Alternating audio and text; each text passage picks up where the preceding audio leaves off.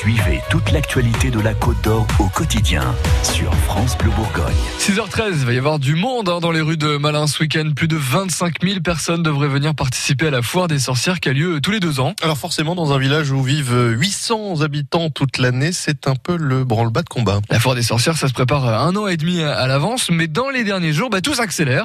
Anne Pinxon du Sal est allée dans l'antre des sorcières pour essayer de découvrir justement les ingrédients qui font de cette foire une fête réussie. Ouais, et alors je crois que ça y est, je tiens la recette de la potion magique. D'abord, méfiez-vous des apparences, ça semble très calme dans le village, mais il suffit de pousser la porte d'une maison et on tombe sur des sorcières très actives. Ça n'arrête pas. je peux vous montrer déjà la ah ben, grange, on décore, mais voilà. Je vous suis. Voilà, la grange, on fait des, décorations.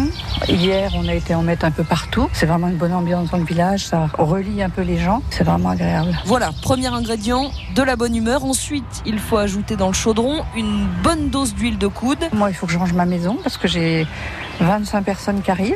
Donc, il faut que je fasse euh, les lits, il euh, faut que je fasse à manger, il faut que je fasse voilà. Et puis, il y a aussi euh, les toilettes sèches à monter dans les champs, les stands de buvette, les scènes, la signalisation. Bref, la magie, c'est bien gentil, mais il faut aussi beaucoup de générosité. Tous les petits entrepreneurs du village qui se donnent quand même à 100%. S'ils n'étaient pas là, à mon avis, la fête, elle n'existerait pas. Les charpentes, les électriciens, les maçons, les quoi, bon, tout un tas de trucs, mais qui donnent et leur temps leur véhicule, donc le carburant et tous les matériaux qu'ils peuvent donner. Et puis le personnel aussi, ouais, voilà. On ajoute à ça un soupçon d'expérience. J'étais à fond, maintenant j'ai arrêté maintenant parce que moi je suis vieux. Ils savent bien faire les gars, hein. ils se démerdent bien. Et puis une pincée d'imagination. On va décorer un peu la maison. Et ben là on va mettre des trucs très très moches. Des sorcières, des, des araignées, des serpents, des je sais pas quoi encore. Je me rappelle même plus ce que j'ai. Et le dernier ingrédient, celui-là ne l'oubliez pas, c'est celui qui fait toute la différence. C'est le temps qui nous angoisse un peu quoi. Parce que là il fait très très chaud. Euh, qu'est-ce qu'il va faire samedi dimanche?